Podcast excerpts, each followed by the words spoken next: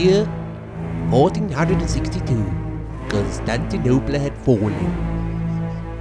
Flimcast del recuerdo. ¿Cómo están, cabros? Hola, hola, ¿cómo Hola, hola, ¿qué tal? ¿Cómo lo, cómo lo han pasado? Bien. ¿Cómo- ¿Qué han hecho esta semana intertanto? Eh. Yo por lo menos trabajar. Eh, pasar de, un cumpleaños a otro. De un cumpleaños a otro, así, Claro. así vive uno, va contando el tiempo en cumpleaños. Sí, sí. Yo Sí. ya voy en dos cumpleaños de- de- en esta semana. No, agosto es el peor mes del año. demasiada gente cumpleaños. Bueno, eh, la semana pasada no lo escucharon tan bien como ahora, Ahora por un condoro que me mandé. Ahora estamos en Ah. HD, antes éramos el VHS copiado, de Re- VHS copiado. Pero estoy de nuevo con SP, no, en Ahora, L- eh, en SLP. en EP SLP. para los que tenían Ay, ahí que en, te, un, en JBC. Metamos tres te películas. duraba caleta. Y siempre llegáis al final así en la tercera película. Ay, que no se acabe, Que no se acabe. Y de repente se ponía stop y se empezaba a dar roce en la guaya y tú decías, ah, está, cagué. Horrible. Y ahí te caes con una película sin final. po. Sí. ¿Sabes que yo tenía, qué película tenía así? Tenía la cosa de John Carpenter, sin final. Mal, Sí, pero fue culpa de un conche su madre que me la grabó y me hizo, me hizo esa cagá. Me lo grabé en un cassette Pero donde no le quedaba ¿ha- cinta. ¿Había, ¿Habíais visto antes la película? No, pues weón. Durante mucho tiempo no supe en qué terminaba.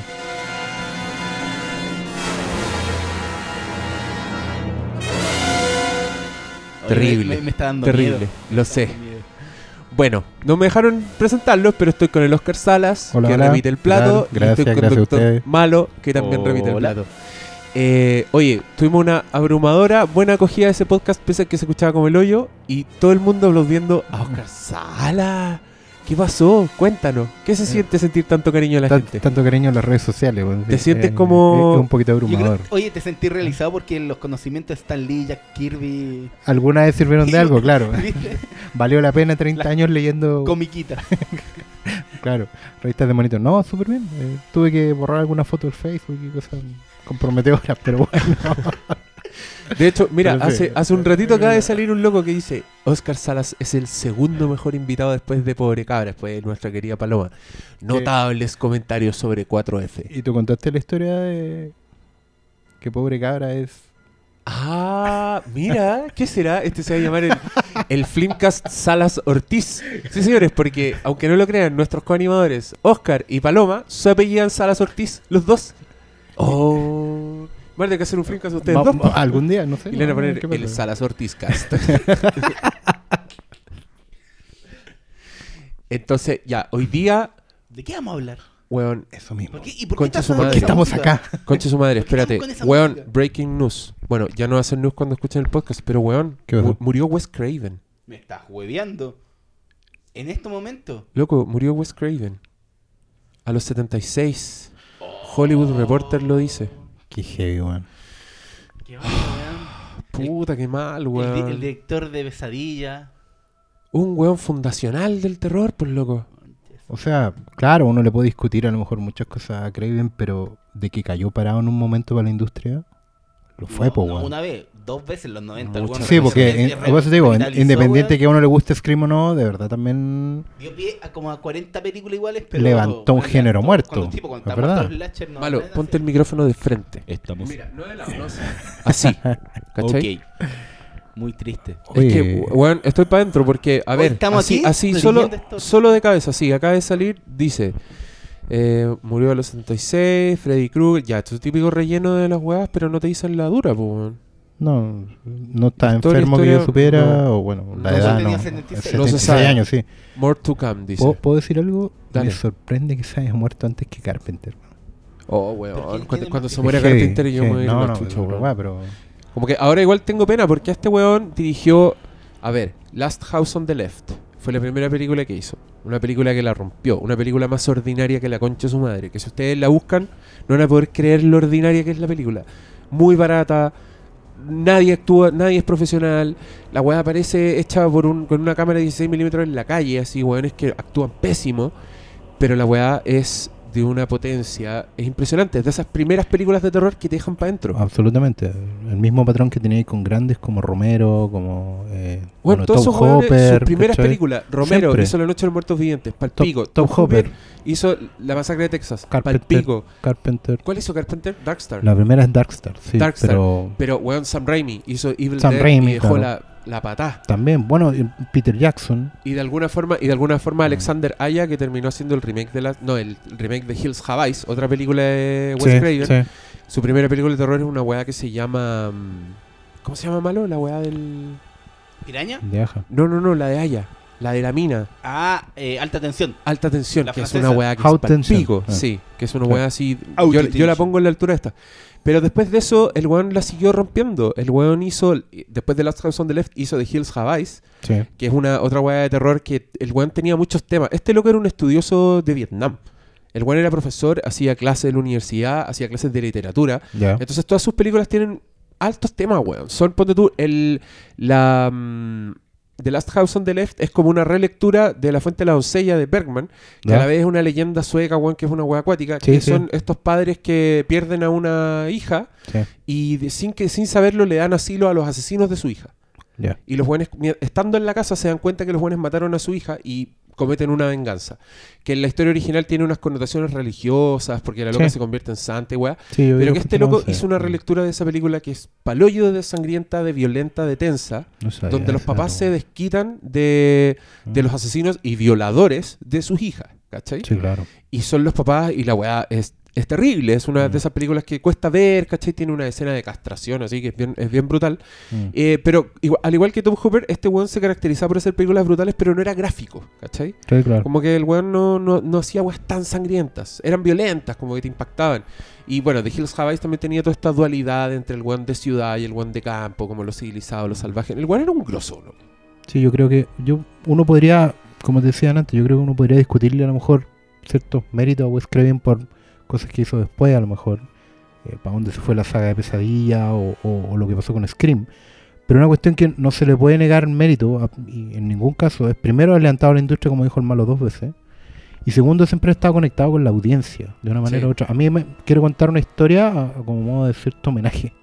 Cuando alguna vez trabajé en, un- en una cadena de videoclubes eh, transnacional, ¿vale? De esas que ya no existen. ya exactamente, no- hay- u- ubicado mi local ahí en Estación Central, donde la gente Ah, ya que trabaja en exposición. ¿En serio? Sí, pues yo trabajé ahí. ¿En Uno- el que está justo al medio? uno en locales, uno de los locales más hardcore de la cadena que de hecho después cerró. Pero es porque que, eh, la pérdida era que- millonaria en ese local. Pero ahí decían que ca- y cada vez que había una, Claro. un- una revoltija, saqueaban la wea así. sí, un día les voy a contar una historia del primero de mayo. eh. ¿Por qué no dijimos el nombre? ¿De qué estamos jugando? no sé. Hay como una confidencialidad. ¿sí? Hay, hay una cultura, claro. Que es como la palabra tabú, el videoclub que no se nombra. Por si acaso, se nos va a echar a perder el audio. Pero tú te acordás de una película que en español se llamaba eh, Gente detrás de las paredes. Ah, Sí, sí, con- po. el malo es como. como Sí, pues me acuerdo. Claro. Esa weá en inglés es The People Under the Stairs. Claro, pasa que en Chile, y eso históricamente ha sido así, el género que más se, se- popular, en- sobre todo entre la gente, digamos, de, de clase 3, ¿cachai? De, el, género más popular en Chile por, por masividad es el terror. O sea, es que en este país se estrenan películas que son van directo a video en otros mercados, pero acá llegan a sala y están cuatro semanas y juntan una cantidad no despreciable de público. Sí. Entonces, a mí me pasaba mucho que me pedían una de terror buena, una de terror buena, ¿cuál es una buena? Y la verdad es que no hay tantas películas de terror que uno pueda irse a la segura y decir, Sí. ¿cachai? Entonces uno clásico dice, bueno, está El Exorcista, bueno, jugar, ¿cachai? Caballo pagado, ¿cachai? Pero- o si no decía, bueno, se puede arriesgar un poquito con, con esta película de- que se llama eh, eh, La Poseída, ¿cachai? O, o bueno, está como siempre eh, de esto, eh, la muerte de estos cabros que morían en Destino Final. Ya. O si me permite, decía yo siempre, me- siempre mi discurso, si me permite, yo le puedo recomendar allá en favoritos, al fondo del video, una película que se llama La gente detrás de las paredes. Véala, si una se le gusta, le sale 500 pesos, la riendo. Y la gente volvía y me daban las gracias, loco. El weón Era, persuasivo. era- yo era popular en ese sentido porque Buena. volvían y me decían, oye, la película es buena. Y de hecho, no, otra. ve que podía rentarle una semana entera, se la la semana completa. Bueno, "Oye, la película buena, me encantó. y Entonces, la capacidad de Wes Craven para conectar con la gente, ¿cachai? Con, con argumentos a lo mejor no necesariamente que tú puedes respetar críticamente o artísticamente, Claro. pero sí el loco lograba tocar las fibras, ¿cachai? Y, y en eso no falló nunca. A mí no me gusta Scream, ¿cachai? De hecho, por mucho tiempo detesté toda la saga, excepto la nave Campbell, que era una, pero, pero de verdad el tipo conectaba con la gente y eso es un talento, yo creo. yo. Sí, igual es una lata que está, está echándole un ojo y la última que hizo fue Scream 4, que igual es como el hoyo esa película. Puta, sabes que a mí me gusta, bueno. ¿Te Le veo, le veo cierta habilidad, sí. Encuentro podría ser más meta de lo que es y podría ser más inteligente de lo que es. Pero igual encontraron un enfoque novedoso para toda la weá que era Sí, Scream, pues, de- weón. después de cómo fue la 2 y la 3. Y como ya estamos, en algún, Pero- en algún minuto hablamos de, de estos weones que vuelven a hacer las películas que lo hacían famoso y todos se pegan guatazos así, cuáticos. Yo creo que Wes Craven salió bastante bien parado. No se acerca a un George Miller, que es como el otro extremo de weones grosos que volvieron a lo suyo, pero yo encontré que igual tenía lo Es suyo. que, es que John Miller a esta altura solo es comparable con Terrence Malick. po. Después No de tanto tiempo creo volver. George Miller le Oye, volver ¿se después de ¿Se tanto acuerdan de esa tiempo? weá? Vampiro en Brooklyn. con Eddie Murphy. Oye, yo no me acuerdo casi nada de esa película. Pero es que sabes que sí, Paul One tenía buenos guatazos igual. Este loco hizo una weá que yo encontré insoportable, que se llamaba Your Soul to Take. Ah, el- sí, esa es la penúltima. Pero esa No weá yo la nada. encontré insufrible. Y, y la, la que me gustó fue Red Eye. Ah, la del avión. Esa que era un thriller. Sí, Sí. era como bien oficioso. Murphy. Y también tenía el la que- una que era, que era bien Es- mala. Esta Igual- Set que la de los Hombres Lobo, lobos. esa era mala. Era malísima. Con hijita rica Cristina Ricci. tiene una con un drama, ¿te acordáis? Que era con. Ah, que era Mr. Holland Obus, esa, No, la del eh, violín. música del No. corazón. ah, pero la misma weá, que era la Meryl Streep. Meryl sí. Streep. Sí, Así como tratando de que era el, el registro. profesor de música que conmovía a sus alumnos. Igual su último éxito, ¿cuál fue entonces? Scream 1, que creo que. No, pero toda la saga la rompió, po, weón. la- no, no me acuerdo mucho en cuanto. En número. taquilla. Yo creo que las Sí, dos, po. sí, la tres puede que no tanto, pero la uno y la dos sí. Yo encuentro no que me la mejor es la sí. 2, weón. Las vi hace poco, Sí. me pegué una maratón de las 4. ¿De acuerdo? No, hace poco, hace como dos Halloween atrás. Como parte de Octubre del Terror. Y estaban re buenas.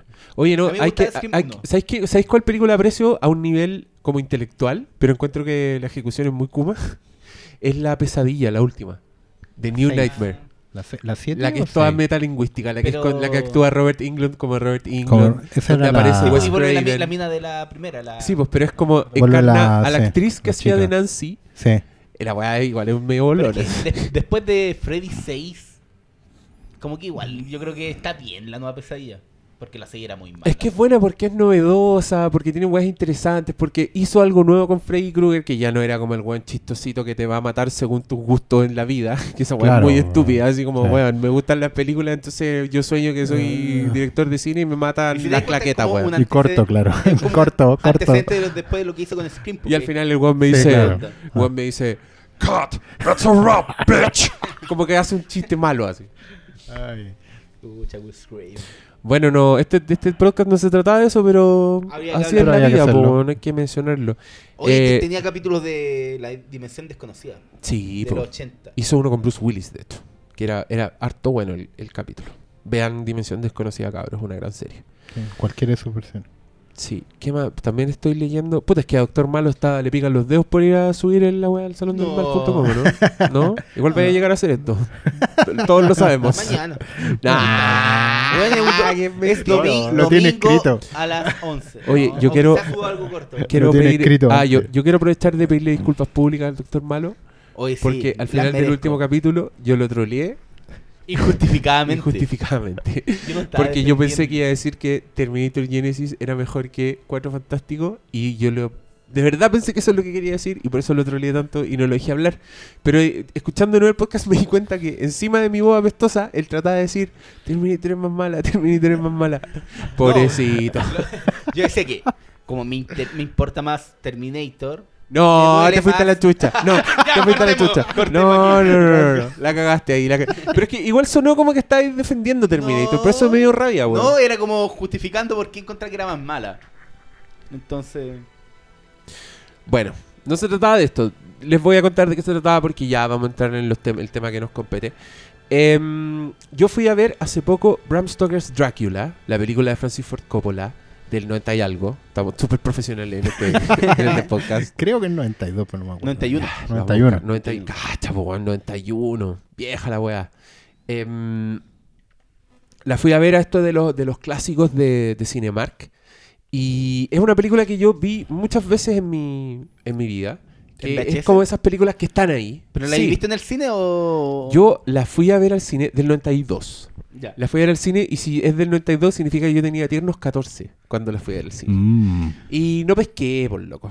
O sea, la weá. eh, y, y- y es chistoso porque las películas que tú no pescáis en, la, en tu adolescencia o en tu inmadurez se quedan como si existieran, como si estuvieran ahí. Entonces tú sentís que ya las viste, sentís que las experimentaste Sí, sí. y sentís que tenéis listo el juicio de la película. ¿Cachai? Mm. De hecho, a mí ni me llamaba la atención cuando la reestrenaron porque es una weá que está ahí. Como que.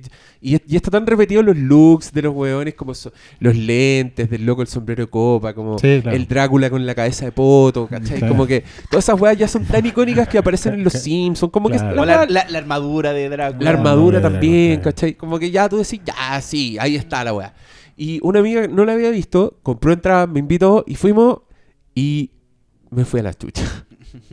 Weón, encontré que era una película alucinante. Y, y de nuevo, te repite mi Mm. filosofía con las películas. Yo, yo no creo mucho en solo hablar de los estrenos, la weá, porque a mí me gusta esta weá. Yo me compro películas para repetírmelas en algún punto de mi vida, porque las películas se quedan iguales, pero uno cambia. Y en este caso, la película se quedó igual, pero lo que cambió fue mi como Percepción. percepción y mi sensibilidad, como mi gana de que las weas me impacten, ¿cachai? Que en esa época yo seguramente quería ver vampiro, quería ver la weá más, Más ordinaria, sí, como que estaba en otra. Sí, claro. Pero ahora, weón, encontré que el único problema de esta película es que no dosifica su belleza. Porque todo es una obra de arte. Todo es un detalle, todo es minucioso, salvo, weón. salvo la actuación de Keanu.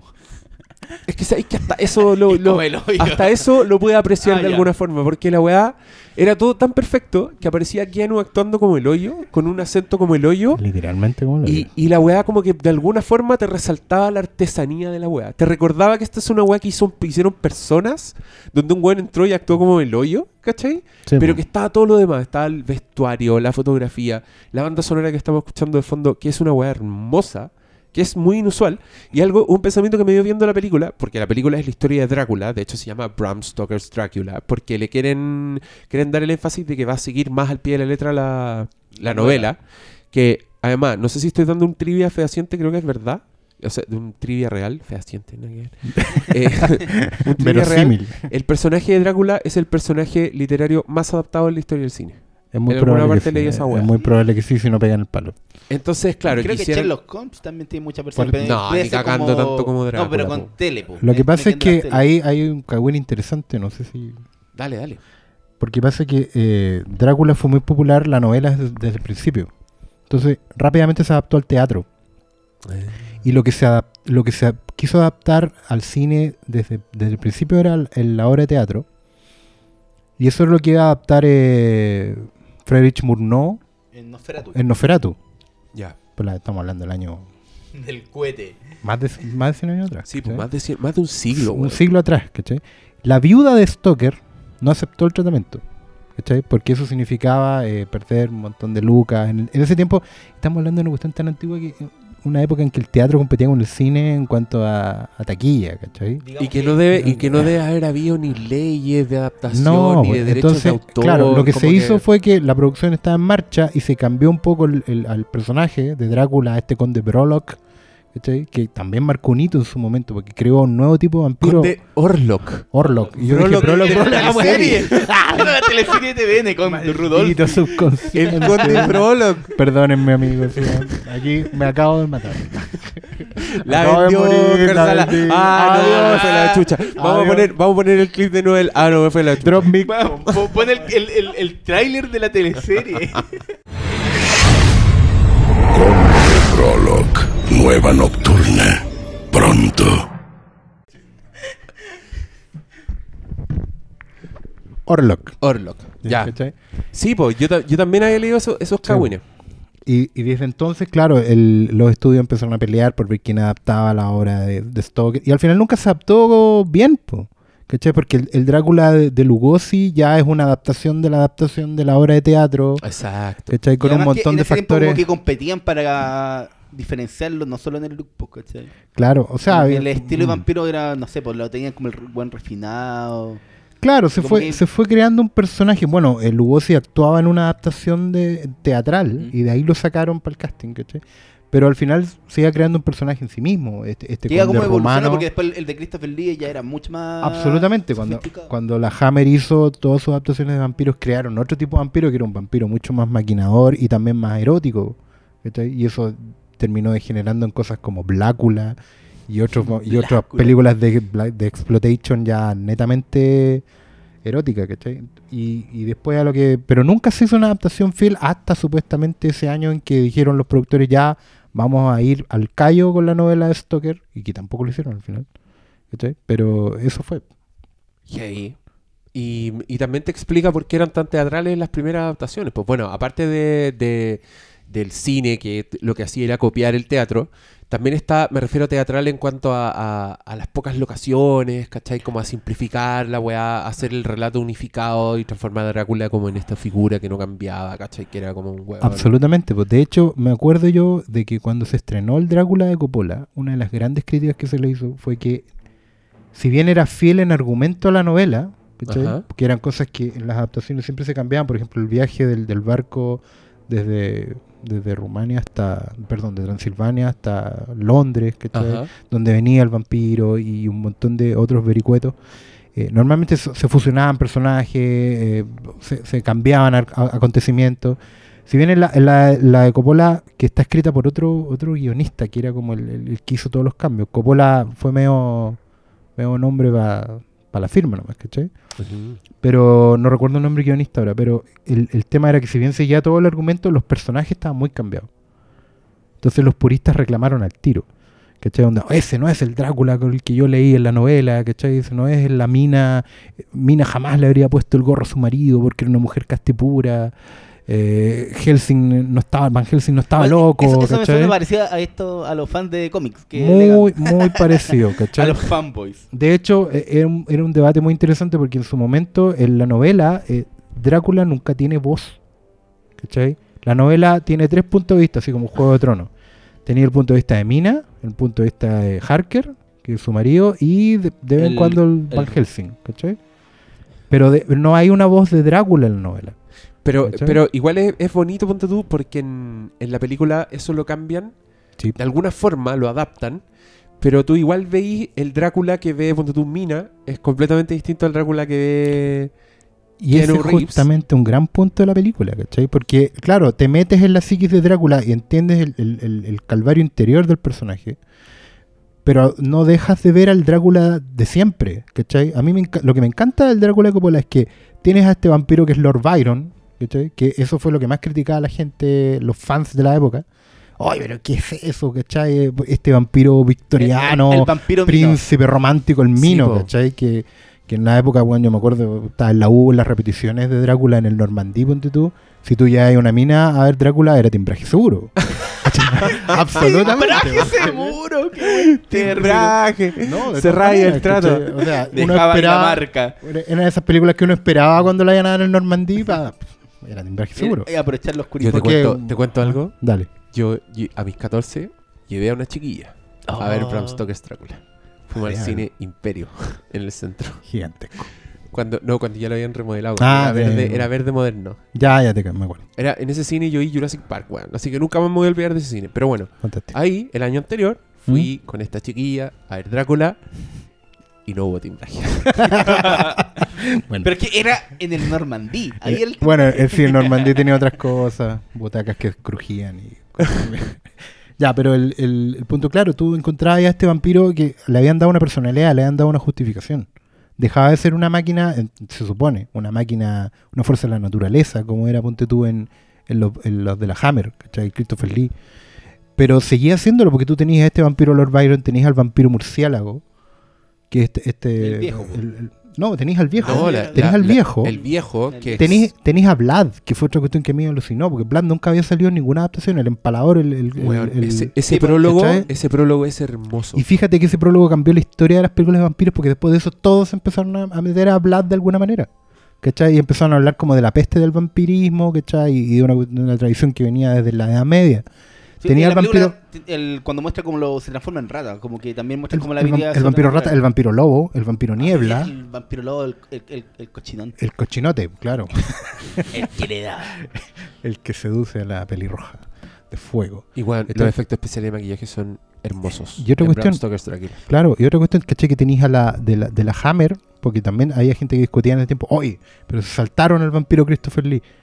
Puede ser, pero tenía a todas las vampiras eróticas de la Hammer, ¿cachai? Sí, po. La tenéis en Lucy, tenéis a la vampira llorona, ¿cachai? Que esta vampira que, que pena, que come niños.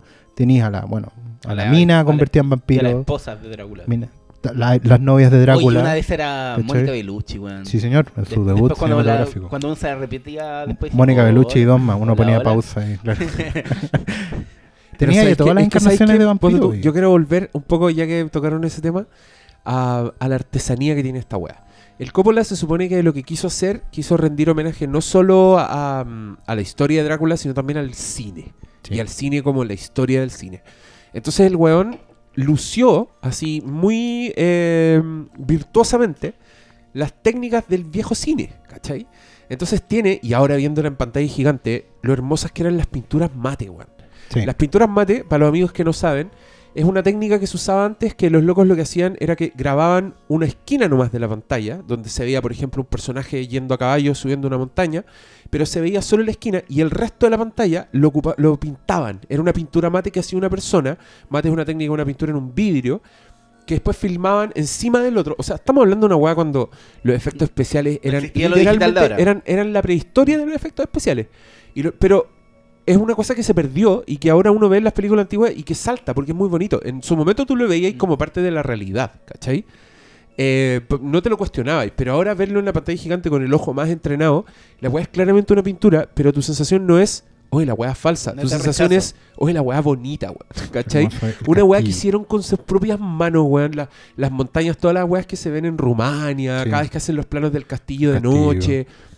Son todas pinturas hechas a mano. Entonces tiene esas weas. Y cuando aparecen la- las novias de Drácula, el weón también ocupa muchas técnicas cinematográficas extrañas que le dan a la wea un aire de sueño que es muy. Por ejemplo, eh, hay, una, hay un plano de una de las vampiras que la loca tiene unas serpientes en la cabeza Sí. y que el- las serpientes le mueven su pelo. Y ahora al verla me di cuenta de que esa parte, esa escena la hicieron al revés, la filmaron al revés. Entonces Sí. las serpientes se mueven de manera muy extraña y el pelo se mueve de manera antinatural y tú no alcanzáis a procesar que la weá está al revés. Solo veis una weá muy extraña que no es la De realidad. hecho, de hecho, hay mucho homenaje al, al cine de principios de siglo. Yo amaba las, ponte tú, las transiciones en, en- no sé cómo se llaman, pero cuando hacís transiciones en círculo, en un círculo hacen que se cierra. un iris, un iris, un que, iris se cierra. que se cierra Sí. y abre, ¿cachai? Como un obturador de foto. Tenéis la perspectiva torcida de todo el expresionismo alemán, cuando Drácula sube por la pared Sí, del castillo. sí. La cagada. Eh, bueno, la, la perspectiva torcida del mate también, tú, tú lo has dicho. Un montón de cosas. El uso del color, que es muy hammer. ¿cachai? Es Eso, muy eso, Hammer. eh, usar el color como significante. Cuando, cuando cambian los tonos, ponte tú, bueno, toda la escena de, de cuando lo persiguen, los tonos de color van cambiando a medida, obviamente, que se va poniendo el sol, pero también a medida que va cambiando la angustia y la situación del personaje. ¿cachai? Todos los colores van significando, la ropa, el weón, ¿cachai? Según su estado de ánimo. Porque no es solo que el vampiro cambie porque sí, sino que tiene que ver con su estado de ánimo, ¿cachai? Que el vampiro llega a Londres, rejuvenece, pero es porque encontró de nuevo el amor. Y se acuerdan que cuando, cuando la mina rompe con él, weón se vuelve a convertir en monstruo. Sí, po. Y todas las velas y toda la tonalidad de la ropa, todo cambia, ¿cachai? Todo, e- ese uso, uno puede decir, ay, pero obvio que ponen color, la cuestión. Pero eso de ponerle color justamente tiene que ver con que nadie lo hace, po, ¿cachai? Sí, po. Todo es plano en este Entonces, sí, es muy Bueno, maravilloso. weón. y en eso que estás hablando tú de la artesanía, siempre se ha hablado de esta película que como que lo que salva es técnicamente, po. Sí, Es sí, lo que más es sale, que- como que técnicamente y como que, la, la- como que el relato Es que es innegable. Es que a mí me pasa, es que la, la historia de Drácula es así, po. Es una historia bien puta que serpentea, que es bien regular, que, que mm, no sé, eh, yo, yo leí la novela y encontré que era una lata, me van a perdonar, pero No, va- sí, es una eh, novela epistolar que está en un sí, lenguaje bien sí. antiguo y, y la weá es así, va cambiando de foco drásticamente, entonces no es una historia Mm. lineal, no es un arco, no es un, un personaje que tenga que ir del punto A al punto B, ¿cachai? Como es un personaje que zigzaguea. Y por lo, por lo mismo la experiencia de ver la película resulta empalagosa. Sí. Yo entiendo la gente que dice, ah, sí, pero es que Mm. una lata te aburrí, después de un rato, como la weá no desifica, está siempre con un grado de todos los planos son muy elaborados, son muy minuciosos, y llega un punto que no los veís nomás. Y sin tener una historia que te, que te permita seguirla, claro. La weá por eso cae en, en la categoría de una película olvidable, ¿cachai? La gente se acuerda de las weas técnicas. Y de la música. Pero, pero claro, Sí, verla claro. igual es Ah, una la música experiencia.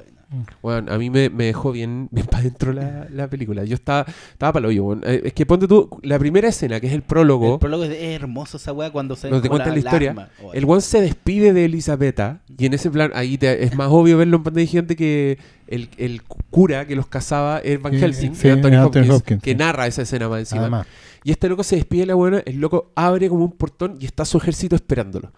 Y, en- y ahora en pantalla gigante tú veis que el ejército en verdad son la, la primera fila de caballos y el resto es un truco así como muy del teatro, como de sombras, ¿cachai? Igual que el plano en que muestran las consecuencias de Vlad con toda la gente empalada. Y en primer Sí. plano hay un weón que está como agonizando así, ¡ah! que de hecho el weón como que se baja del, Ah, sí, va- del- del- de, se su, va de la empalando pica, más, claro, sí. se va empalando más. Mm. Pero los buenos de atrás son, son bonitos, weón. Son sombras chinas. Son un- Sí. Es una weá muy bonita. Y bueno, es un- es una experiencia que no se repetirá porque ya la dieron y no, y no volverá. Bueno, Así que estamos recom- recomendando No, una, pero una está- experiencia del pasado. pero va. ¿Tú dijiste que hay una edición en Sí, Blu-ray ahora? una edición Blu-ray como remasterizada en 4K que están sacando ahora. Extraordinario. O sea, ya estaba en Blu-ray, pero ahora van a ser como versión, versión más zorrona. Claro. Pero siempre uno se la puede repetir en el cable. de Sí, pero cae ¿sabes qué? Hablemos un rato del, del Cinemark y de estos restrenos que permiten hacer esta weá, este tipo de Estar hablando conversaciones. de esto, que uno sí. alucine con una película, aunque ya la fue a ver al Cine Imperio hace 50.000 años, igual, es como verla de nuevo. Yo he ido a ver var- varias películas que no había tenido la oportunidad de ver en pantalla grande y yo aplaudo esta weá. Así, de, de- solo por ejecutar esta idea, bien ahí Cinemark. Si lo han hecho ya temporadas, le dicen. Sí, pues temporada. son como Sí, ciclos sí, si van- temporadas. Si van, en su sexto sexta. ciclo, es porque a la weá le ha ido bien. Es porque la gente va, y estoy muy orgulloso de ustedes, gente, que van a ver estas películas viejas. Em, me encantaría que Cinemark hiciera algún canal para que uno pudiera pedir películas. O que de hecho pusieran. O sea, porque yo entiendo, mira, es que yo entiendo que no puede ser cualquier película. Sí, deben claro. tener un trato con Sí, sí, alguna sí. distribuidora, deben pero deben tener una lista. Bueno, a mí me encantaría que pusieran esa lista y dijeran. Uno votar. Para este claro, siglo, claro, este siglo lo O haces sea, a mí me gustaría que también fuera como más flexible en términos de horario, porque igual los horarios son como el ajo. Sí, aunque bueno, me, me jode de repente. yo también entiendo que que probablemente... podría ser, no sé, un Mm. día una sala, weón. Sí, pues, pero igual, es que yo entiendo ahí que Sí, que Cinemark no iría los weones, claro, no Sí, pues. si van a tener una sala Sí, que pues, la podrían estar dando... La, la cagada de los Minions, weón. Claro, prefieren Oh, estar dando los oh, Minions que estrenar, no sé, Claro, y, Carrie sin y saber el- cuánta gente y hay. cuando él, porque la función, hay una función el miércoles a las 7 de la tarde. Sí. Sí, Claro, no podía ver que fuera a las 9 de la noche, a lo mejor, o a las 10, pero bueno, eso es. Son cosas que podrían mejorar, ¿no? Pero claro, y las otras funciones son sábado y domingo a las 3 de la las tarde. 3 de la Claro, tarde, Estamos son- hablando son de funciones raras. de bajo rating, ¿cachai? pero tú No es- cachai que a mí no me, dio un placer increíble, ponte tú, entrar y sentarme un miércoles a las 7 de la tarde y empezar a ver Carrie de Brian De Palma, que es una weá que se hizo el año 73, creo. Estaba lleno. Oye, estamos aquí con los datos así más vagos que... Necesitamos un, del- un encargado de estadística como los 76. periodistas deportivos. weón. Cuatro. 76 creo que es. Sí, parece que tenéis razón. Creo que es el 76. Pero sí, estamos hablando de una película de los 70, po, de, de ese cine de cine independiente autor de los 70, bueno, o por lo menos con más tripa. po. Mira, o sea, igual ¿Cachai? de las que han sacado, que se yo la- nota- la, que- que, más es me, que- ha, me he gozado, weón, es la naranja mecánica, weón. No la he visto Kubrick- nunca en cine. No, Blu-ray máximo, pero weón, Kubrick Dios. Claro, lo que pasa es que nos estábamos acordando acá con, con, con Diego que alguna vez también, antes de esto, hace muchos años atrás, hubo un reestreno cuando Warner cumplió, no me acuerdo cuántos años, parece que fue el centenario. Sí, Reestrenaron varias películas, en, también en cine, me acuerdo de mucho, el cine del centro. 76, tenías razón. Bueno, algo que me redima de Prologue. Ni perdón ni olvido. Con The Prologue. Never. Eh, claro, pero Dale, eso. ¿cachai? Cuenta la Eh, weá de la Warner, porque yo también fui a ese. Esa sí, fue la primera vez, esa weá fue como el 2000, ¿o no? Claro, fue como, de hecho fue, fue muy extraordinario porque se supone que Warner cumplía 100 años y como que reestrenaron, y estamos hablando de reestrenos en, en celuloide, po, no como ahora que igual son, te mandan la película, claro, por un Dropbox y, y tú le das play, ¿cachai? Pero me acuerdo que en ese año reestrenaron eh, El Exorcista, Casablanca, Blade Runner. Blade Runner. eh, Y de hecho, a mí me dio risa porque una de las sucursales en que daban esa weá fue el ¿Mm? Cine Arte Alameda. que es un cine que no se caracteriza por su perfección No, no, técnica. no, como- Pero igual, era como, no era no iba a verla porque está, hacía escuchar bacán, le iba a ver porque bueno está en el cine. Es que ese es el punto. Yo, yo recuerdo, porque soy un poquito mayor, pero mucha, uno se iba a repetir normalmente películas al Normandí. El Normandí hacía, no, no restrenos, pero siempre tenía como en su archivo del cine, tenían Claro. rollos de película. Entonces ahí tú podías no ver tenían los cosas. derechos ni cagando, pero no, no, igual. pero la película estaba ahí, entonces ellos la podían pasar. Entonces yo vi desde La Quimera de Oro de Chaplin en cine hasta efectivamente eh, Drácula de Coppola. Qué bonito, weón. Pero vos cachés que esa weá se perdió así, pero para el pico. Onda, no, esa weá no O sea, existe uno- ahora. eh, como de los 90 para adelante hacían como los reestrenos como de aniversario, po. Claro, Ay, sí, sé que, weón, claro. acuérdate que yo fui a ver. Yo La- fui a ver. ah, ponte el micrófono de frente, Fui a tu ver- madre. Fui a ver Gris, weón. Gris la fuiste a ver a Normandí. No, weón, ¿Ah? a- cuando la reestrenaron. Ah, pero la restauraron en el Hoyts esa weá. Sí, yo también weón, fui. Yo Ah. fui a esa weá. Ah, pero yo, yo como- fui porque mi papá invitó a mi, a mi hermana y era como yo, era típico después pasar a comer algo en el centro, weón. Y ya, yo voy. Una, Te subiste. Fuiste, fuiste como chancho Va- no- así. nos vamos a- después pasamos unos, unos pollitos tarragona. Ah, extraordinario. A mí me gustan los pollitos Disney. A pasar esa weá, po, como que reestrenar como las películas de aniversario. Claro, cuando y a lo más era cumplían como- 20 años. Como, como sacaron las mierdas de George Lucas con la edición bueno, la, especial. la edición especial, pues, del 99. Esos cambios culiados. Pero, pero claro, el Normandí tenía una batería de películas que repetía todos los años. po, ¿cachai? Pues Las de Berman uno las iba a ver, pues, La Fuente Loco, de la yo, Doncella. fui, yo fui a ver Fanny y. Alexander, que es una weá que dura como tres horas y media. Sí, Y en que en los rollos tenían inserto el intermedio, pero los buenos no hacían intermedio. No. Entonces tú estabas viendo la película, llegaba a las 2 horas, aparecía esta weá intermedio y te tenías negra. que mamar 10 minutos de 10 un cartel que es intermedio con las luces apagadas, como si la película estuviera andando nomás. Entonces ahí Claro. te mirás, ahí, ahí, timbra- ahí el timbraje, ahí se daba. ¿Cachai? Que en, a los amigos que vayan a Buenos Aires, que yo sé que no son pocos, busquen, apenas lleguen a Buenos Aires, la programación del Museo de Arte Latinoamericano de Buenos Aires, Malva. Porque el Malva tiene una hueá maravillosa que es un club de cine que dan películas así, tal como contaba el Oscar sobre el Normandí, dan películas que los buenos tienen en su colección y las dan para público. Y yo varias veces que estuve vi, por ejemplo, Alien de Ridley Scott con una copia, bueno, que databa del- de los 70. Ya. La weá se veía como el pico, se veía claro. sepia, pero weón, estábamos en un cine viendo Alien en celuloide. Y esa weá, me acuerdo, y se me paran los pelos, ¿cachai? Pero es que extraordinario. Y los weones así siempre daban una película buena en algún minuto. Y la entrada te salía como en plata chilena eran como 500 pesos, weón. Claro. Así que gente que esté en Buenos Aires, no vaya Aprovecha. solo a la librería, vaya al Malva y si se va temprano aprovecha de ver una colección que está harto buena de ir. Ese fue el- mi, mi consejo cultural. Ahora procedo a hablar de peos. Oye, ¿y tenido una mala experiencia con esta weá del Cinemark o no? Sí, eh, Oh. tan mala como la que estoy teniendo ahora porque no me así caso, weón. si Ponte el micrófono de frente, No, pero frente sí. a tu boca, así, así. Hablo fuerte, Mira, weón. mírame a mí, cópiame a mí. Horizontal. así, como haciendo un horizontal. pelatio. Por primera vez la gente te está escuchando, weón. Claro. No ¿A importa dónde? si no. igual escuchan. Ya, No mi, hay mala, streaming mi acá. mala experiencia, sí, hablemos del cine, Marco. Weón, estoy Mm. chato con las cadenas de cine de Chile. Son como el pico. Tengo esperanza porque Cinépolis, que es uno de los mejores cines del mundo, compró el Hoyts. Y el Hoyts de Plaza Gaña ya se llama Hoyts Cinépolis. Ustedes ven la boleta. Eso significa que los buenos tienen estándares de calidad. El otro día un amigo estaba enojadísimo porque me dijo que le habían suspendido una función en el IMAX porque habían tenido que hacer unas reparaciones. Yo aplaudo que te hayan cancelado la función, loco, porque esa weá no se hace en Chile. No, ah, no cierran el cine una Hasta que se función queme la weá. por mantención, weón. No mantienen. Por eso entra y la weá suena como caja.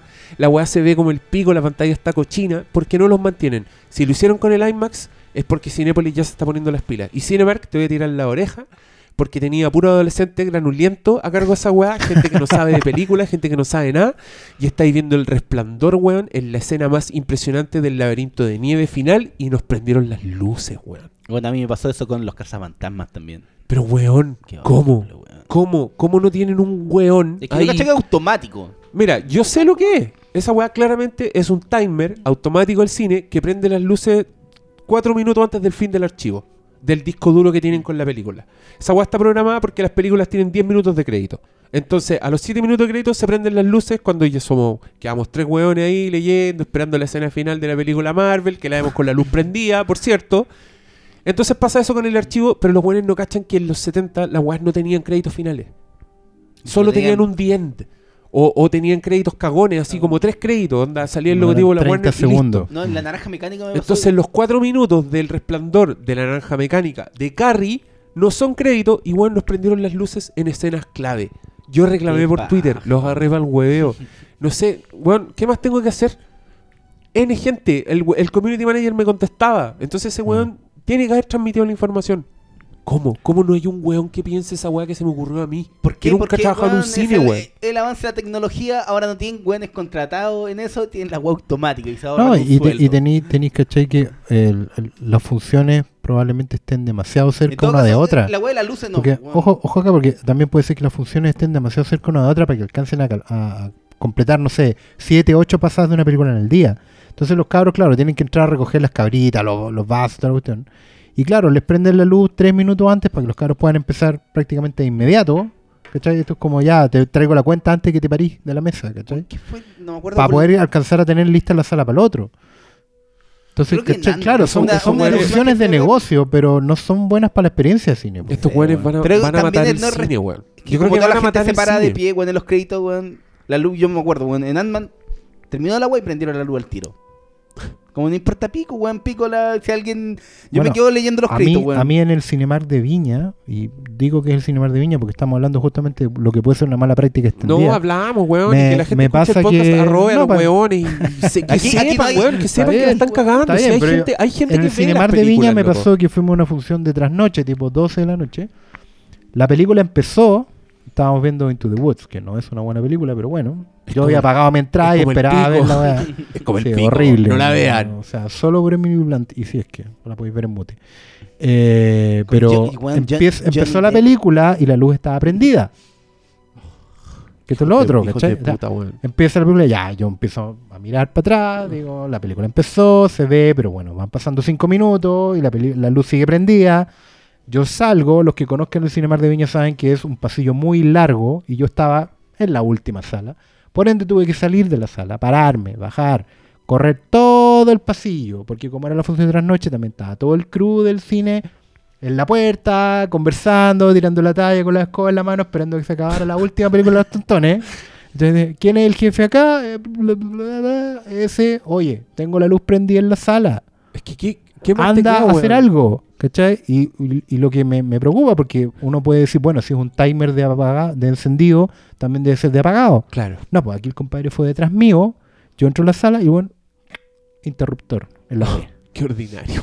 Entonces, si es con interruptor en la Qué pared, también pueden weón. mantenerla a- Sí. apagada hasta que la película se, se acabe. Es que. ¿sabes qué? Es que la- la.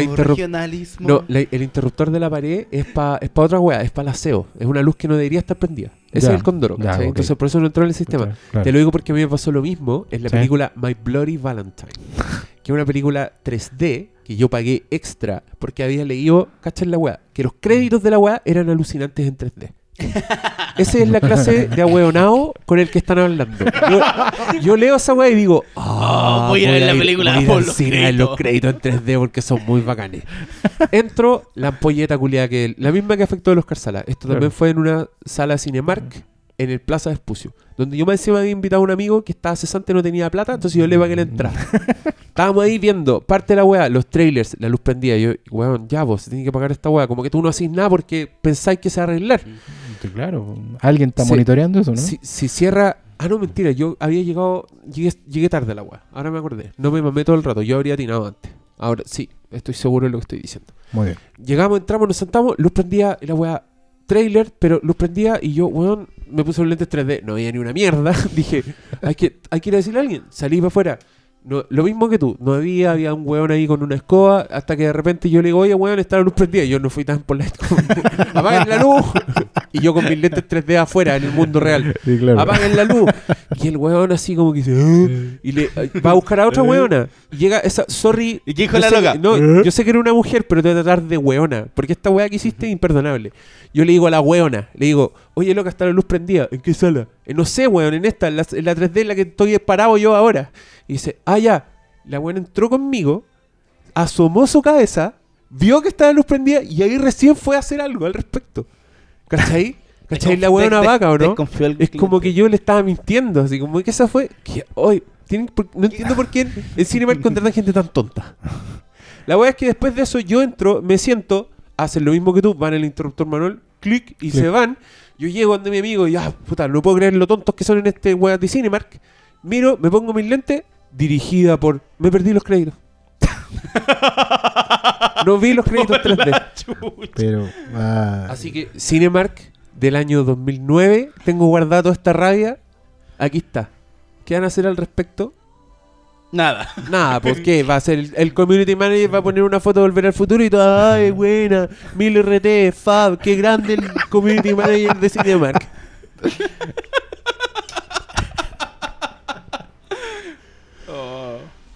Yo conozco a ese loco, weón.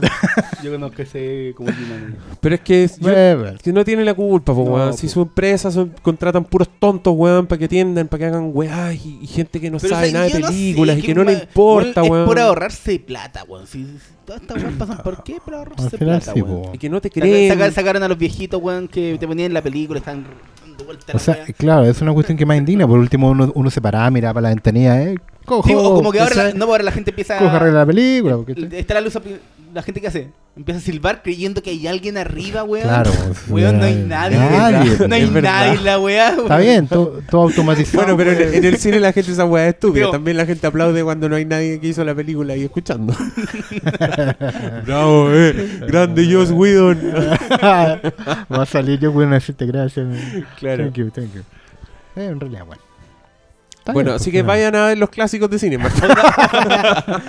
Lo esperamos, bueno. Yo, yo confieso que tengo entradas compradas para Operación Dragón como en un mes más. Y estoy muy No, weón, yo quiero ir a ver Los Intocables de Brian De Palma. Estoy tan feliz que ya han dado dos películas de Brian De Palma.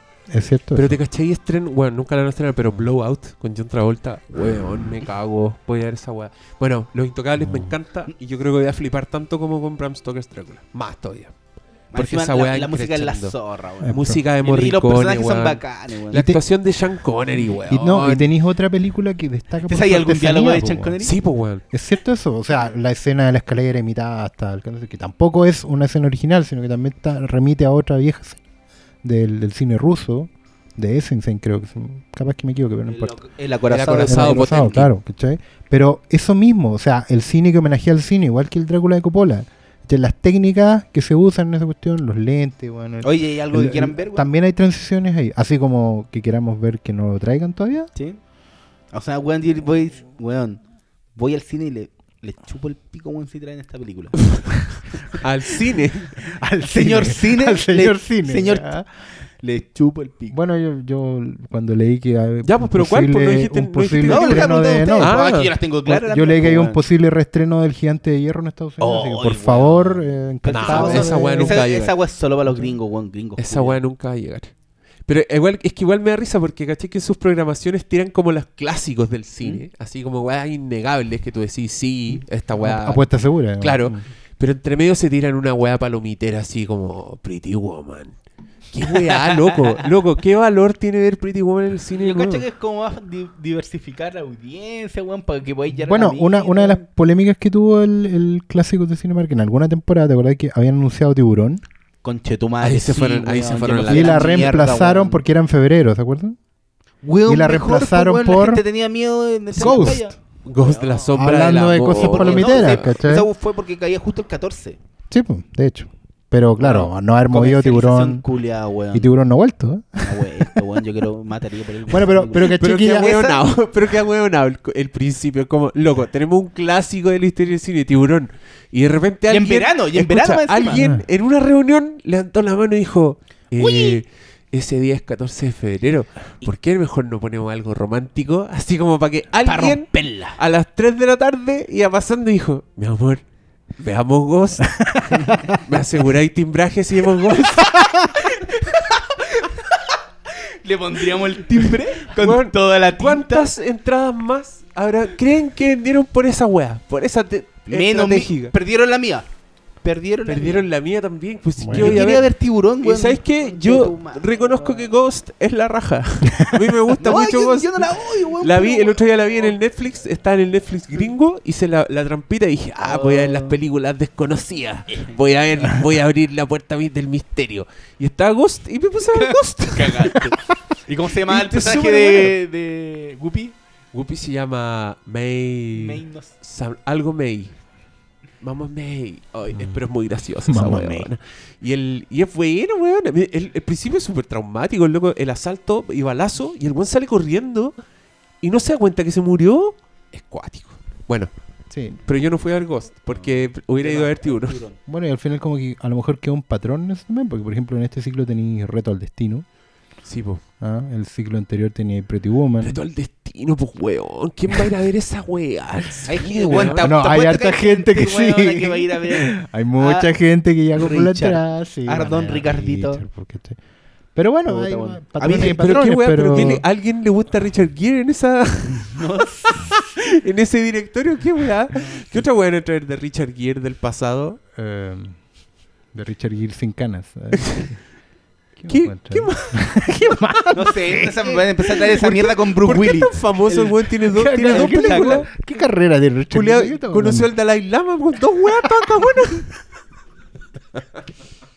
Para traer Hachiko no me- Pagliari. Claro, ahí Puta te van a que- hacer pedazos. Puta que es triste esa weá. Bueno, sé que. No, pero hablando en serio, a mí me encantaría, weón, Aliens de James Cameron. Esa weón en pantalla gigante es la puta zorra, weón. Imagínate a Me Ripley, cago, weón. weón. No, me cago. la máquina o la reina Alien. Oh, weón. ¿Sabes que esa, esa es una de las películas que llegaron justo en- en el tiempo en que yo en mi infancia empecé a darme cuenta de que me gustaba ese tipo de películas.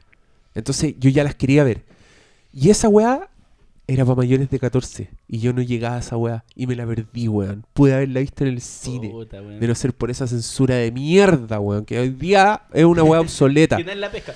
Puta, yo Esa esa me la weá. perdí. Yo y me la vi en la que- tele y cuando chico yo dije, esta weá es una obra maestra. Puta, yo cuando era chico no había tantas películas. Me acuerdo que la primera que vi fue Alien 3. Cáchate, an- antes de la 2 vi Alien 3. Sí, claro. Y después como que me conseguí el, el- en VHS Aliens. Oh. Weón, y el efecto cuando... Bueno, al día de hoy me sorprende el efecto cuando matan al, a Bishop. A Bishop. Y lo Ah, Weón, es la zorra ese efecto, Está weón. súper bien hecho. Y es del año bien logrado. 1986, weón. Aparte que Alien, película, Alien. Alien y Aliens estaban, me acuerdo, cacho. Igual que Star Wars, em, no tenían distribución en Chile. Tú no encontrabas ahí el VHS hasta, hasta muchos años después. Entonces, Bueno, esa yo lo encontré como para toda, una, así- gen- pa' toda una generación, ponte tú, en mi caso, yo vi Alien, la primera la vi en, en la tele, con todos los cortes posibles, pero la vi en la tele.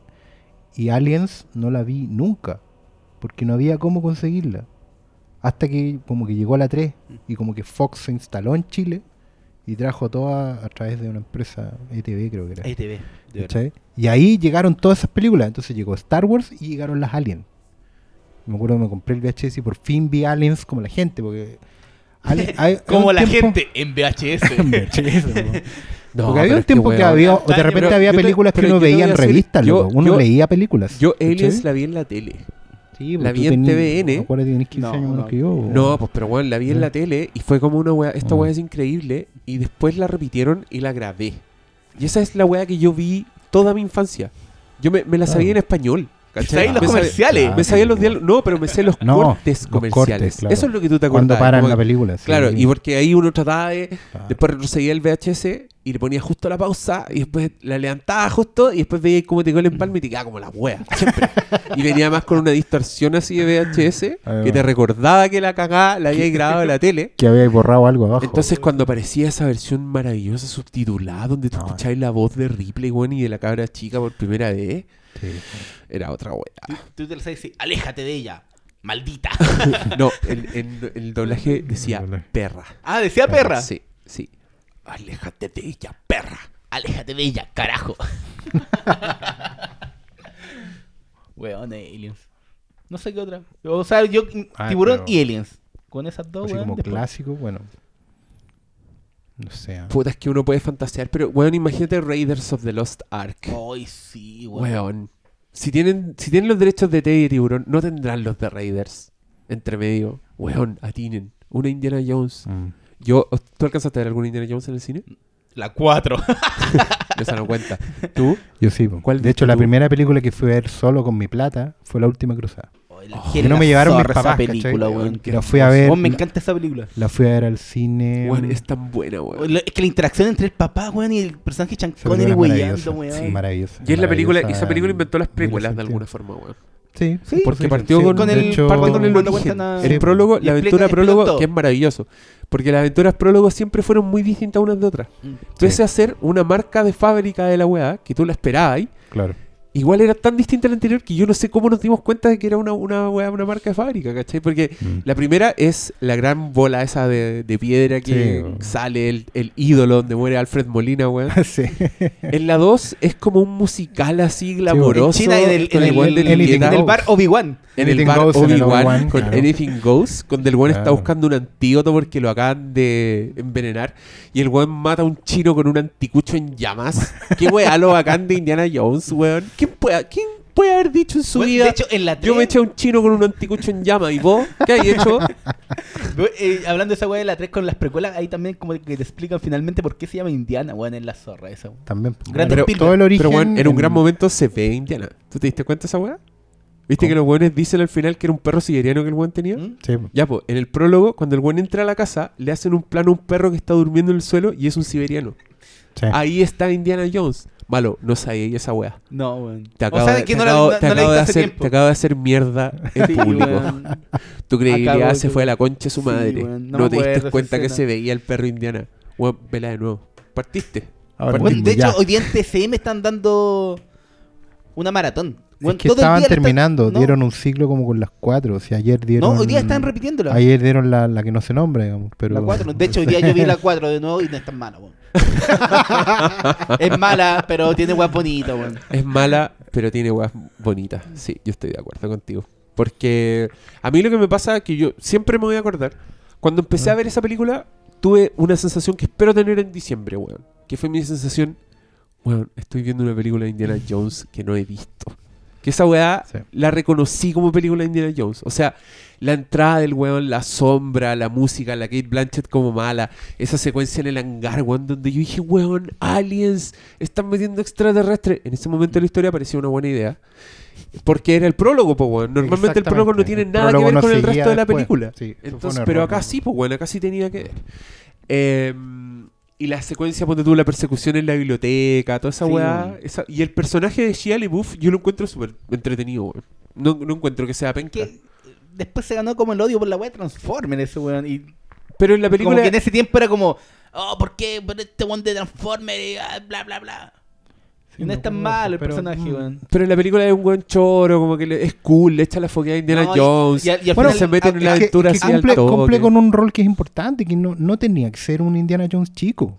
No, pues. La idea, cuando tú vayas a pasar el legado, la idea es que tu, tu, sucesor sea un tipo... Pero de hecho, la gracia de esa película es que como que todos creen, ya, este weón va a ser la próxima película, se va a poner el gorro, Sí, bueno. y sí. Don Indiana le dice, "Anda- anda ahí, cabrito. Eso es una- algo bien interesante. digamos, Es pero- chistosa esa weá. Yo me acuerdo que en el cine vi que el weón se estaba poniendo el gorro y dije, no, No, ¿cómo, se cómo terminar esta weá así? Y pasa el otro weón y se lo quita. Justo en el momento preciso en que tú te estás yendo a la chucha y dice, no, pendejo. Entonces estoy como, ¡guau! Buena, Ahí loco. tenía el oficio el viejo Spielberg. Buena Indiana. Que de, Sabe- Spielberg, que de Spielberg era el otro tema.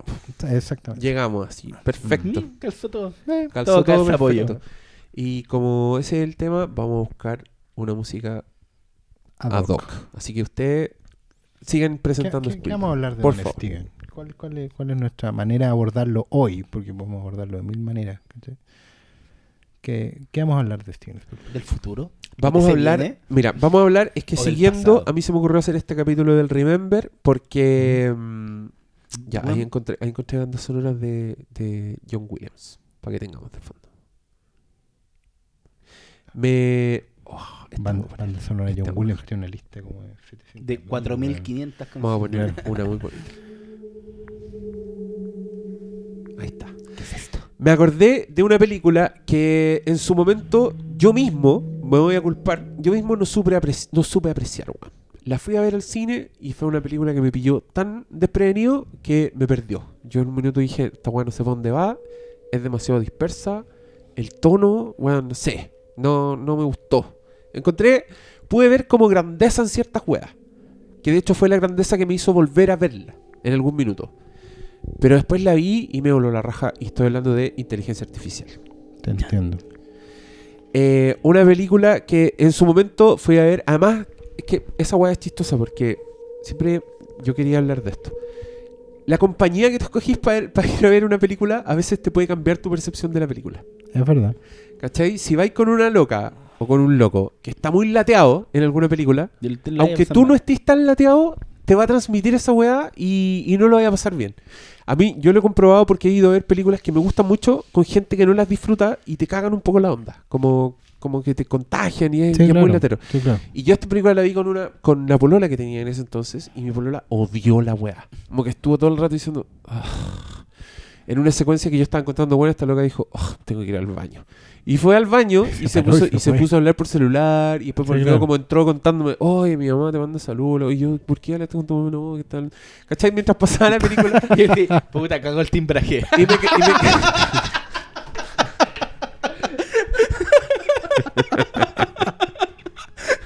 Yo mismo caí en esa trampa. Entonces, ya, pero me quedé con muchas weas. Me quedé con que la actuación del pendejo era la raja. Me quedé con que la idea era increíble. Los que diseños de tenía, personajes. que tenía unos momentos robots. así cuáticos, weón. Onda, que sabía que eran unos momentos súper fuertes. Pero y no la después- disfrutaste, pues. Claro, y después la- me la compré y estuvo ahí mucho tiempo. Y la vi, sí, y la vi y la encontraba mejor cada vez que la veía. Pero un día me la compré en Blu-ray. Y dije, ya, la voy a ver en Blu-ray. Y ese día me fui a la chucha con la película. Encontré que era un masazo de historia. Una weá tan que te llegaba tan al alma que era un poco insoportable. Como lo que hacían con ese personaje. A los temas que tocaban, como los buenos escogieron la ciencia ficción y este todo este concepto de la inteligencia artificial y dársela a un niñito robot que tiene la capacidad de amar y que el buen se va a programar y que ese programa no se va a poder deshacer de ninguna forma Sí, y el one va a amar a esa persona para siempre. Encontré que dijeron tanto del amor solo con esa premisa y con unos personajes que están tan solos, weón, que es un- una película tan dolorosa que me cuesta abordarla, weón. Me cuesta hablar de inteligencia artificial por lo Mm. fuerte que es para mí ahora, en este punto de mi vida. Quizás no lo fue en algún minuto, pero al verla su tercera vez, weón, la weá me llegó así, ugh, mal. Puede ser, es interesante la cuestión porque también hablaste que con Drácula la película tampoco llegó en un momento adecuado, ¿cachai? Como las películas tienen cada una su momento. Y a mí también me pasó algo, no igual, pero yo en el, en el 2001 creo que es esta película, más o menos, Sí, eh, cuando supe que era un proyecto de 2000, Kubrick, creo que. 2000, 2001, pero yo, yo leí que era un 2001. proyecto era un proyecto de Kubrick, que no había alcanzado a Sí, terminar, ¿cachai? Kubrick se había muerto, no sé, dos, tres años antes.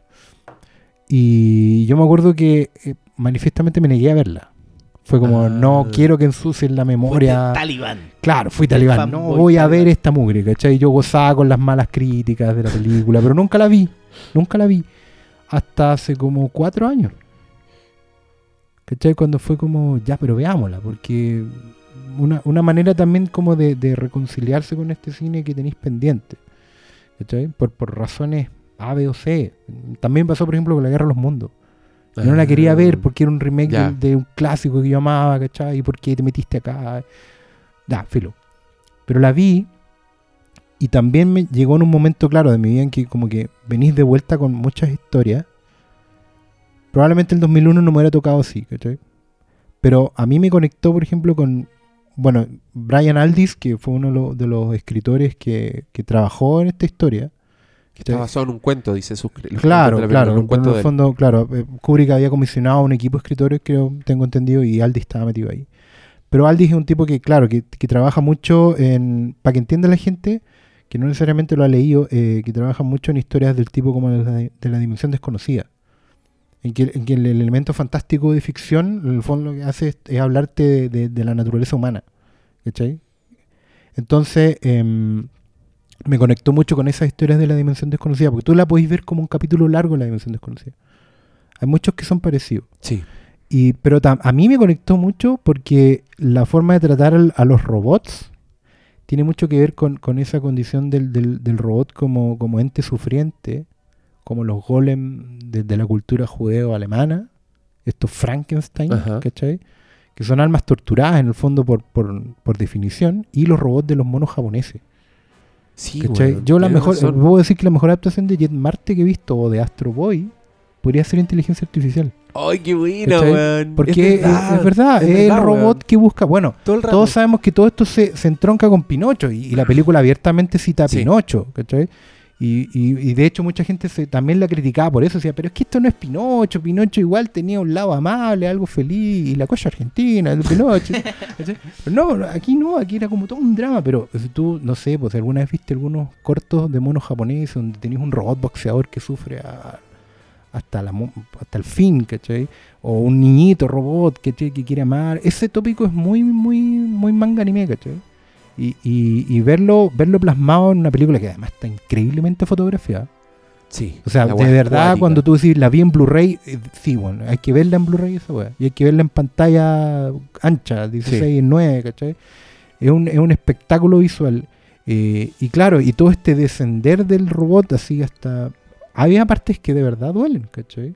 Cuando se tiran a la piscina, ¿se acuerdan de esa escena? Sí, pues, weón. La pelea Pero de los es que, ¿sabes hermanos. Yo encuentro que la película es un masazo entero, weón. es Porque doloroso, una escena tras otra de un dolor de este robot Sí, que no entiende el mundo, weón. Claro. Que, y ese es su- eso es lo que lo hace tan solo. Y cuando lo, lo juntan con otros personajes, con el Teddy, que es otro personaje más triste que la concha de su madre, el super robot, el, el oso de peluche, que es Sí. como un abuelito. Que es como un, Claro. super, Sí. es un super robot que don't quedó obsoleto. Claro, es un Claro, robot obsoleto. Un robot obsoleto, Se encuentran eh, con el robot Gigolo, que es el Jude Law, que son hueones que no entienden el mundo. ¿Cachai? Claro. Que ponte tú, lo que- el Jude Law cuando va al- a la pieza a seducirse a una mina que la buena está muerta, y el loco se demora en en darse cuenta, y le habla y le baila, y la buena está muerta en la cama, y después el loco se acerca y le toca la cara y dice, estas son lágrimas, son lágrimas de amor, y el weón se mira al mano y es sangre, porque la buena la acaban de asesinar, ¿cachai? Claro. Toda esa weá se transforman en, en una weá que, que a cada rato los buenos encuentran dolor y no saben cómo enfrentarlo. Y eso a mí es lo que me empieza a desesperar de la película. Y ponte tú, voy a citar esta escena. Los buenos van por el bosque y aparece un globo aerostático Sí. Que, que está como, como. tiene un estampado de la luna alrededor. Entonces, como una luna así flotante. Y son unos hueones que cazan robots para destruirlos en una arena pública, que es una hueá muy gringa y que yo lo vi y a mí me sonó real al tiro. Tal como estos los hueones se juntan a romper camiones, obviamente se juntarían a romper robots. Porque obviamente habría facciones de gente que piensan que los robots son antinaturales son Absolutamente. Van y la. Dios y bla, bla, No, bla. y- Claro, entonces lo- el- este globo aerostático caza a todos los robots y los buenos lo pasan pésimo, sobreviven apenas. Y después más adelante los buenos van caminando por el bosque y miran al cielo y se quedan congelados y está la luna. Los buenos están mirando la luna. Y David pregunta, ¿eso es la luna o es el globo culeado? Tenemos que arrancarnos de nuevo. Pregunta, ¿eso es la, eh, eso es, es la luna? Y el, el osito le contesta, no sé. Y cuando pasa esa escena, weón, yo voy a la chucha, me da mucha pena. Encuentro que, weón, Spielberg culiado no puede ser tan cruel, no puede hacernos esto. Pero a la vez está tan llena de ideas que la weá no es, no es solo un ejercicio de sadismo, ¿cachai? Exactamente. A mí, ponte tú- La película como que aborda un, un tópico que es como el sufrimiento de personajes no conscientes. Porque básicamente el, el niño robot solo comienza a amar cuando la mamá decide que lo ame.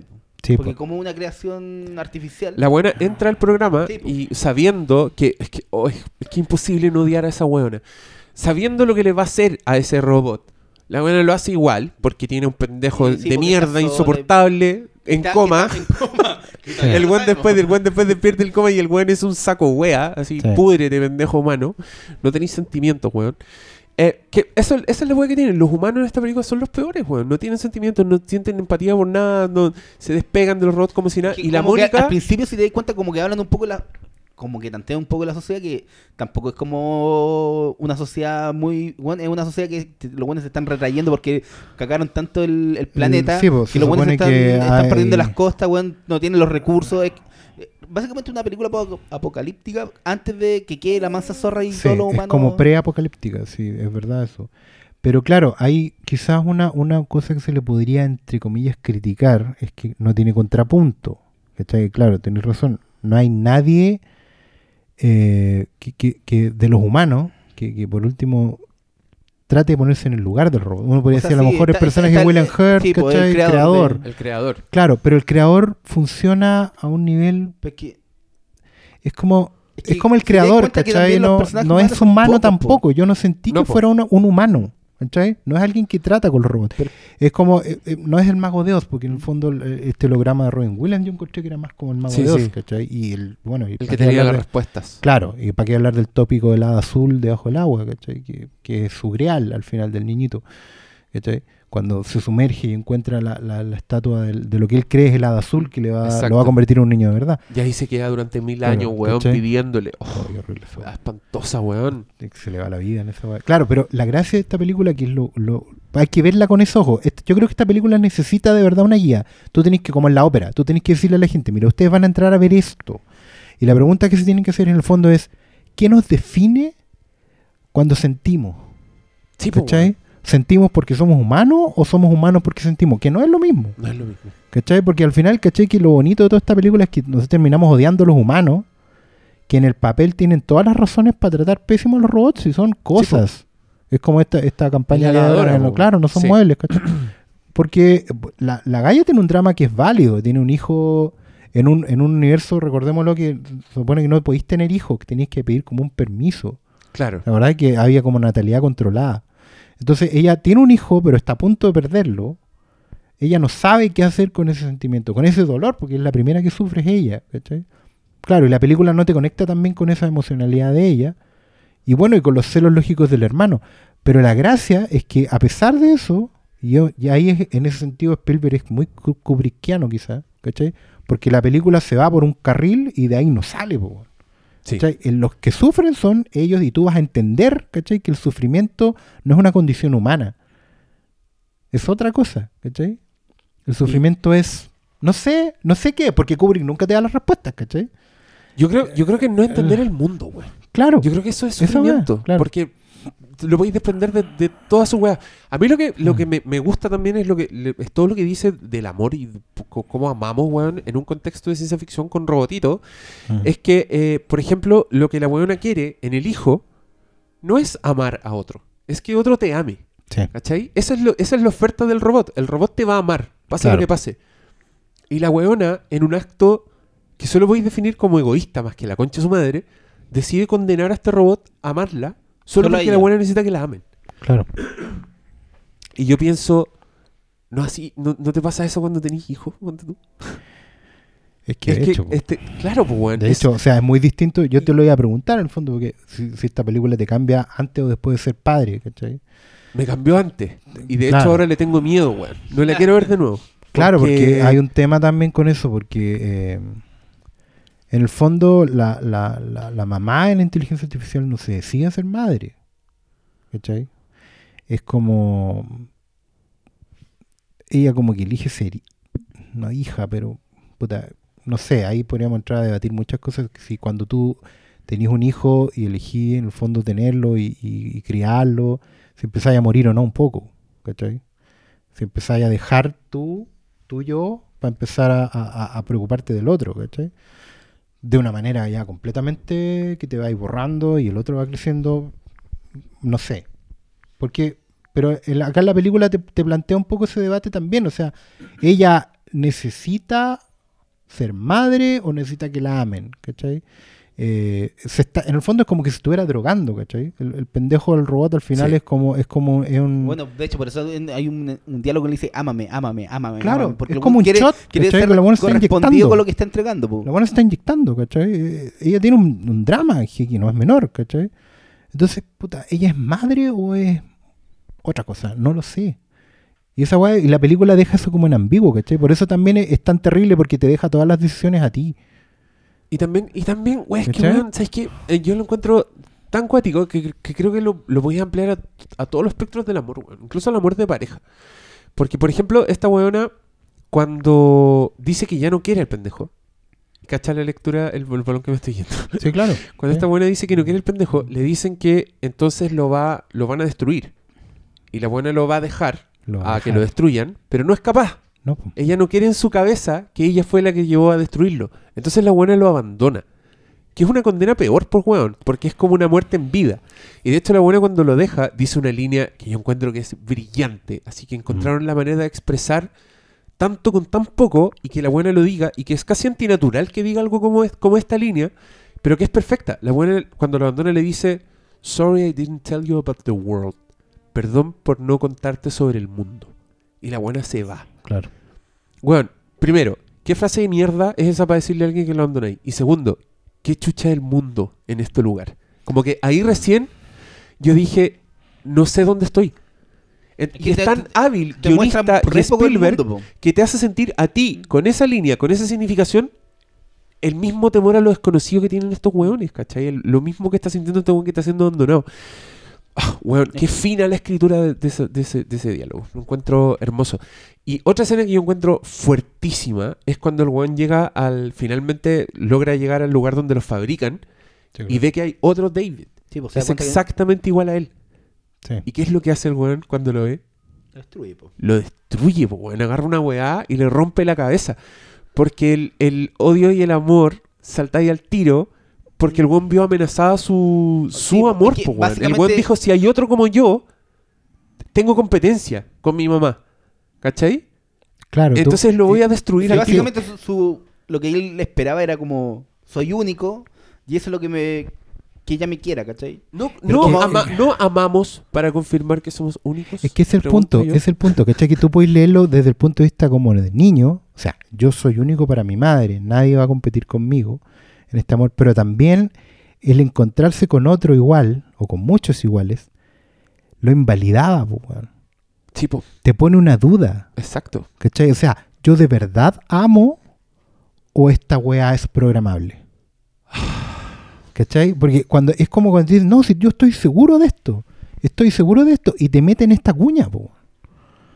El niño llevaba no cuánto tiempo ya, toda la película, digamos, convencido de la pureza de sus sentimientos, y le ponías esta escena donde están las copias, ¿cachai?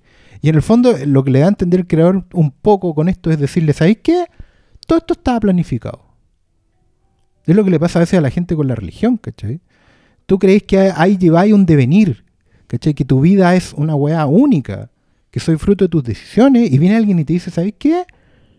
Te lo dije, en el fondo, ¿cachai? Te está diciendo, ¿sabes qué? Esto estaba programado. Tú eres una anomalía que hemos programado. Nada de lo que tú creís único y original y irrepetible ha pasado. Esa cuña es atroz, po, weón. Sí, po, weón. Porque te, te rompe todo lo que hay creído, todo lo que hay luchado, todo lo que hay amado, te pone así, así. Y te hace un hoyito en el vidrio, weón, y se te va toda la mierda.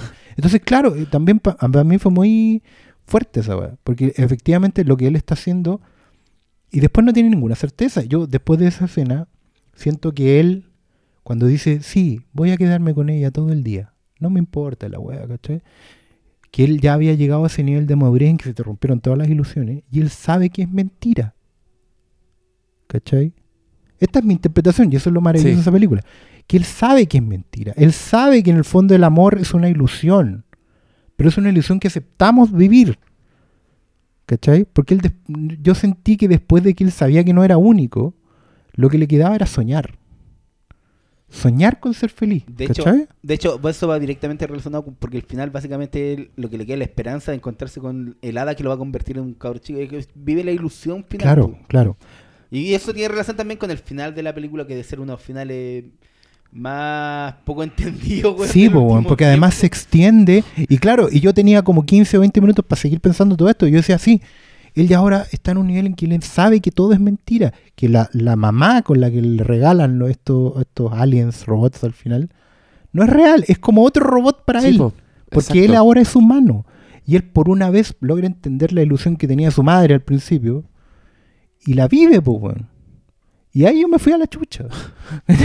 Porque en el fondo él entiende que, que amar puede ser una mierda. Pero al final es que es lo único que podemos abrazar, weón. Y aunque dure un día. Aunque, aunque dure un día y aunque sepa después de. Y y- 10.000 años de y soledad. Que- no, uno quiere creer que él murió. pero Spielberg, nunca culiao. más despertó, pero weón. Spielberg y Kubrick, weón. Si yo también he leído al respecto de Kubrick, avanzó en, en esta weá. Y para mí, yo Es viendo que esta película, no es una weá que siga que la rápida. en- Esta weá tiene muchos años de preparación. Sí. Y se nota, weón. Y se supone, weón, yo leí que Kubrick quería hacer esta película con robots de verdad. Porque weón estaba loco. Entonces, weón decía, Sí, voy a que llegar, onda, de aquí a 20 años más va a haber robots convincentes. El weón quería hacerlo con animatrónico. El loco estuvo trabajando con Chris Cunningham. ¿Cachai ese weón? Se pone un grosso. El weón que dirigió el video de Björk, el All is Full of Love. Y hizo esa weá Johnny, Robert Johnny, que es una weá demente. Busquen, weón, por favor, busquen videos de Chris Cunningham. Yo no sé cómo ese weón no le han dado una película de terror para que en Hollywood. Bueno, en fin. Trabajó mucho rato con Kubrick. Y, mm, y después llegó Spielberg y Spielberg, como el weón ama a Kubrick, no quiso tocar nada de lo que de lo que ya estaba hecho. Como que no quiso irse al chancho, no quiso meter tanta mano. Entonces todo el mundo decía, ay, típica sensibilidad de Spielberg. Gente que, como bien dices tú, malo, mal entiende el final, porque el final Pero, es más negro que la Hablando de esto de cómo se creó, igual está como. Spielberg le ofreció el proyecto, o sea, Kubrick le ofreció el proyecto a Spielberg. Y, y Spielberg no quiso porque estaba haciendo el, el mundo perdido de Jurassic Park. Ya. Estaba puro weyando. Sí, entonces. pues, no, pues. estaba haciendo esa weá. Después se murió Spielberg y fue la viuda. Se murió. Spielberg. O sea, se murió no me weís, pues, weón. Se Ya murió con Kubrick. Craven No, pues se murió estamos Kubrick. listos. Se murió Kubrick y como que la, la, la viuda le fue a, a ofrecer el proyecto, weón. Y ahí el weón decidió hacer esto de que tú contáis, pues de que hacerlo, pero como ya está definido sin cambiarle ni una coma a la wea. Yo encontré que gran parte de la estética es muy Kubrick. Pues Sí. tú, el weón sigue a Gigolo Joe por las calles y son puros neones con muchos rojos y la weá. Y son esos planos de, de Kubrick siguiendo No, a los weones. el- cuando están como en las piezas del futuro, weón, que- weón, una wea inmaculada. ¿Te acordáis de repente Sí. un poquito de 2001 y la escena Sí, culiada de... casi, claro, casi. Uno no podría decir que está la obsesión con el plano compuesto, pero, pero no es Spielberg, ¿cachai? No Sí. es el Spielberg que todos conocen. Es un Spielberg eh, modificado, como Sí, un Spielberg una así cosa- mutado, pero Y sí, tenéis razón, hay un eso. prejuicio grande con esta película, uno cree que el final está edulcorado y. Y no, tenéis razón, el final es muy negro.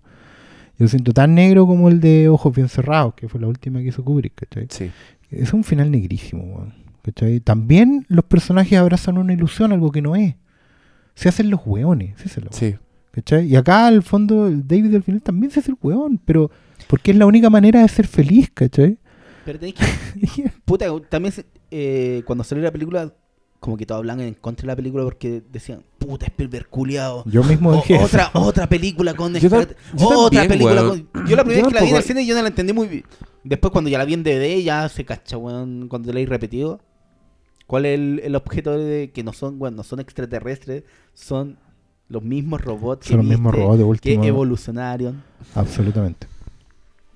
Pero no es heavy. Una, Eh, película una película con muchas lecturas que nunca la van a reestrenar en los clásicos de cine. No. Pero yo iría feliz, weón, a puro sufrir, a puro llorar, pero no es, no es como un llanto externo así de, ay, pobre chico, weón. está-". No, weón, es un llanto de, de adentro, así como, de verdad me tortura esta película que tiene muchas capas y que, claro, pues uno esperaba, yo por lo menos esperaba, bueno, No, pues, y después, de hecho, te das cuenta que como, weón, el último vestigio de la humanidad, bueno, aparte de estos robots culiados, weón, es este cabro chico, weón, que, que es puro dolor, pues, weón. Y el oso. El último, el, el, Y el oso. y el, Sí, y el pero weón es el puente. pero que el, el- el oso- oso no, era tan- no, era con- no No, tenía la yo- conciencia, pues, Yo, weón. yo me, siempre me enrollé con el oso. El oso se queda ahí. El oso, el oso era leal, weón. El oso se queda El oso ahí. se quedaba y- con y David. se Es Es que queda- era- es- es- mil años más función, pues, viéndolo oso morir. de- de- Era el único weón que le importaba a David, weón. Claro.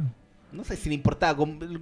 para mí el oso era estaba cumpliendo su función de acompañamiento. Claro, pero pero es heavy también eso, ¿cachai? Como él, él abraza un compromiso hasta mil Oye, años hay, más. Hay como, una teoría con el final, po. ¿Cuál, ver? Básicamente era como. Está el. est- estos robots del futuro pescan al cabro chico. ¿Mm? Y lo que hacen es. Como que le mienten un poco con esto. Solo podemos recrear a tu madre por una vez. Sino que los buenos experimentan para conocer más del humano. ¿Ya? Y pescan a ese cabro chico. Y un día tras otro, tras otro, hacen el mismo experimento, weón. Para acercarse a cómo eran los humanos, weón. Que el último vestigio que les queda es este cabro Sí, sí. Y por eso le crean como esta especie de.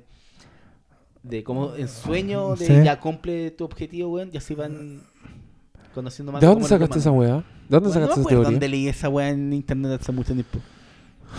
Se pierde esas teorías weonas así como. No, ay, No, no es sueño como- en la cabeza no, de. no es como la teoría, weón, que se viste la teoría del otro día. Era como, oh, el Joker era el héroe de Dark Knight. Qué chucha, weón. ¿Qué? No, Salió no, hace como tres días, weón, en internet. Ni la leí, No, pero ¿de qué se trata? no. No, básicamente como que el Joker eh, consigue todo lo que quería hacer Batman.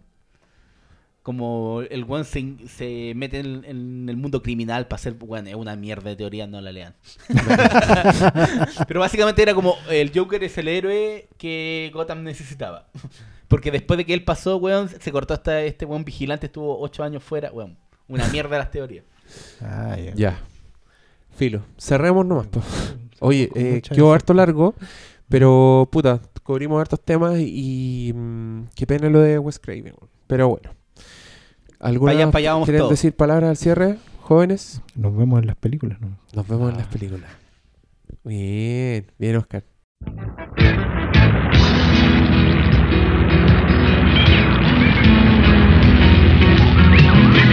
Robot, eres formidable. Robot, siempre luchas por